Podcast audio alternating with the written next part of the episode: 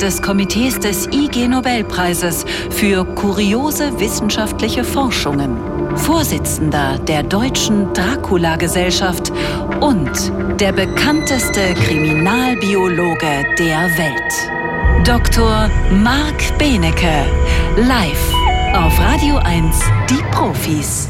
Und wann immer dieser Mann kommt, wird's auch gerne mal ein bisschen eklig. Äh, so ist es leider auch heute. Das liegt nicht an ihm, sondern eher am Thema. Denn, Achtung, äh, viele Tierchen sind uns Menschen doch manchmal näher, als uns lieb ist. Äh, jedenfalls wimmelt es vor sogenannten Haarbalgmilben im menschlichen Gesicht. Bah. Diese winzigen und achtbeinigen Parasiten fühlen sich in unseren Poren pudelwohl und könnten auch schon bald so eine Art Symbiose mit dem Menschen eingehen. Das Team um Alejandro Manzano Marin der Universität Wien sorgt aktuell da durchaus für ein bisschen Wind. Ähm, das äh, richtig Schlimme dabei ist allerdings, dass diese 0,3 Millimeter kleinen Tierchen in der Nacht gerne unsere Haut auch für den Geschlechtsakt und die Fortpflanzung nutzen. Wenn das kein Thema für Dr. Marc Benecke ist, dann weiß ich nicht was. Herzlich willkommen, Marc. Guten Tag, lieber Sven. Das Thema hat allerdings deine bezaubernde Redakteurin ausgesucht, nicht wahr? Also, so Nochmal aus. vielen Dank an Juliana an dieser Stelle. Also ich eigentlich möchte, würdest du viel lieber über ganz andere Dinge äh, reden. Es sind immer die Redakteure, die dich so in die Ecke drängen, richtig? Nee, ich fühle mich gar nicht in die Ecke gedrängt, weil, äh, also erstens habe ich gehört, Knockator ist bei euch. Das ja. finde ich sehr, sehr gut. Sie vertreten, äh, ich habe die nämlich äh, zuletzt getroffen bei der Premiere der sehr guten neuen Platte von ähm, Rammstein. Und während Rammstein jetzt um die Welt tourt, ist Knockator bei euch. Das finde ich extrem freundlich.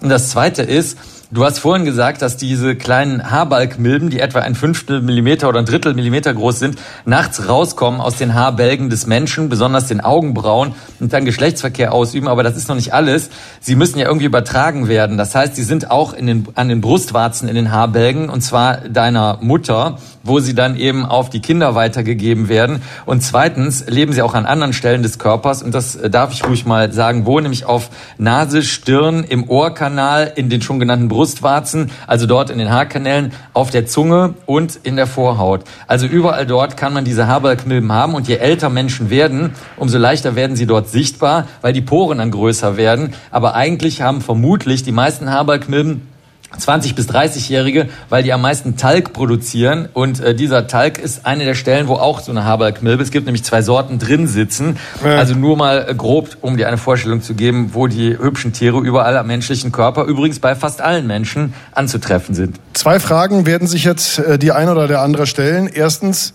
warte mal, bei Babys bei der Brust der Mutter, wie behaart ist denn bitte die Brust der Mutter? Und zweitens, äh, Augenbrauen abrasieren und hässlich tätowieren hilft es. Ja, das Tätowieren spielt keine Rolle. Äh, die sind am empfindlichsten gegen UV-Licht. Da kommen wir auch gleich in die, äh, in die, in die eigentliche Studie rein. Aber ähm, du hast natürlich feine, kleine Haare überall am Körper und auch Frauen haben überall am Körper kleine, feine Haare. Wer es nicht weiß, einfach mal ausprobieren, Licht ausmachen und ganz vorsichtig und zärtlich mit der Hand über die Haut streichen, bis nur die Haare berührt werden. Das erzeugt ein, ein äh, feines Kitzeln und das bedeutet also, dass wir überall am Körper die Haare haben. Aber, dass die Tiere gegen UV-Licht so empfindlich sind, das wurde jetzt erst erst rausgefunden, weil die Studie natürlich nicht davon handelt, wer hat Haarbalgmilben, das ist nämlich schon länger bekannt, sondern sie handelte davon, wie sind sie eigentlich zu äh, menschlichen Mitbewohnern geworden und was hat das mit ihrem Körper gemacht. Und das kann ich jetzt mal erzählen, was passiert, wenn man als Haarbalgmilbe von einem ehemals freien Lebewesen, also einer Milbe, die durch die Welt äh, ziehen kann, zu einem Parasiten, wenn man so will, oder zumindest einem Mitbewohner oder äh, Kommensalen, also jemand, der einfach da ist, wird. Also erstens, man verliert super viele Gene. Also dieses Tier hat von allen ähm, Gliedertieren, also von Insekten und sowas, Spinnen und so, hat es am allerwenigsten Gene. Dann, das ist total verrückt, die winzig kleinen Beinchen, man kann sich vorstellen, wie klein die sind, werden nur noch pro Segment dieses Beines von einem einzigen Muskel gesteuert, weil sie einfach nur noch, wie du schon gesagt hast, nachts durch die Gegend talpen, sich paaren und dann wieder zurück in ihren Haarbalg zurückwandern. Und das Einzige, was gleich geblieben ist, auch von der Anzahl der Zellen her, das wurde nämlich nicht nur genetisch, sondern auch unter Mikroskop untersucht, ist die Gehirngröße. Wir haben also bei diesen Haberkmilben Tiere mit einem vergleichsweise großen Gehirn, ansonsten aber total kleinen Stummelbeinchen und auch sonst kaum noch Körpermerkmalen, super wenigen Eiweißen und das Allerverrückteste, was sie tun, Sie haben sogar ihre Gene für äh, die Tag-Nacht-Erkennung verloren. Sie müssen aber ja wissen, wann sie sich paaren können und wann sie durch die Gegend wandern können. Und da sie, das wird über Melatonin gesteuert und da sie selber keins mehr produzieren können, nehmen sie einfach das Melatonin ihrer Wirtsmenschen. Ja. Also so weit sind sie schon ähm, herabgestuft und angepasst an uns. Und die beste Methode ist wohl, sich mit ihnen einfach anzufreunden und zu sagen, hey, ihr seid einfach überall da, von der Vorhaut bis zur Brustwarze nicht wahr? Und ihr nehmt sogar unser Melatonin, um Tag und Nacht zu steuern. Lasst uns Freunde werden. Okay, und äh, das ist also erstmal schön. Also ist auch, ist auch die, genau die richtige Herangehensweise. Wobei ich gerade dachte, verkümmerte Beinmuskulatur, kein Tag-Nacht-Rhythmus, großes Hirn, sonst nicht viel dahinter. Klingt ein bisschen nach der E-Sports-Liga. Äh, also sozusagen die ganzen äh, Profizocker. Nee, Spaß beiseite. Wenn wir jetzt aber, ich sag mal, diese Haarbalgmilden umarmen, auch wenn es schwerfällt, weil sie ja nur ein Drittel Millimeter groß sind und sagen, schön, dass ihr da seid. Wie schön kann das dann für uns werden, dass sie da sind? Also, sie sind aktuell Parasiten. Das ist ja für sie geil, für uns doof. Aber sie könnten doch auch zum Symbol Symbionten werden und dann haben wir doch alle was davon, oder? Ja, genau, das ist eben die, das, was äh, die Kollegen sich gefragt haben. Sind die nicht vielleicht schon längst Symbionten? Das heißt, haben wir Menschen irgendwas davon?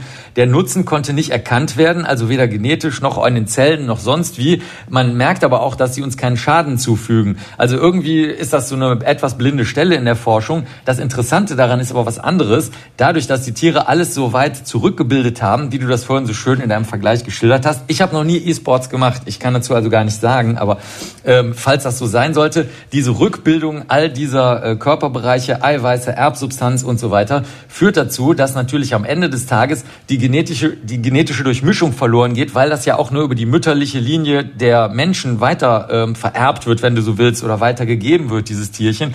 Das heißt, was diese Studie herausgefunden hat, es ist vermutlich ein totes Ende. Wenn man sich zu sehr auf seinen Wirt einlässt, zu sehr mit ihm verschmilzt, zu sehr alles wegwirft, was man vorher hatte, dann könnte das dazu führen, dass in ein paar zehntausend Jahren falls es Menschen dann noch geben sollte, diese Haarbalgmilben wahrscheinlich einfach aussterben. Also es ist nicht die beste Methode, seine Freiheit so gänzlich zu opfern. Ja, äh, beste Methode. Mal gucken, wer länger durchhält, die Haarbalgmilbe oder die Menschheit. Im Moment bin ich da skeptisch, aber auf jeden Fall vielen, vielen Dank an Dr. Marc Benecke. Sag uns ganz kurz, wo bist du, dass du nicht hier bist, live auf der, Pub äh, auf der Bühne vor diesem Publikum hier? Ja, vor allem mit Knockator. Äh, ja, hallo liebes Publikum. Hallo Knockator. Ja, hallo Sven. ja, ich wäre sehr, sehr gerne bei euch gewesen, aber ich muss heute eine Strecke fahren, die sehr, sehr viele andere Menschen mit dem 9-Euro-Ticket fahren wollen, weil Kieler Woche ist. Ich muss von Bremen nach Kiel fahren. Das wird die absolute Hölle. Ich hoffe, ihr unterstützt mich alle geistig und seid bei mir und drückt mir die Daumen, dass ich nicht zerquetscht werde.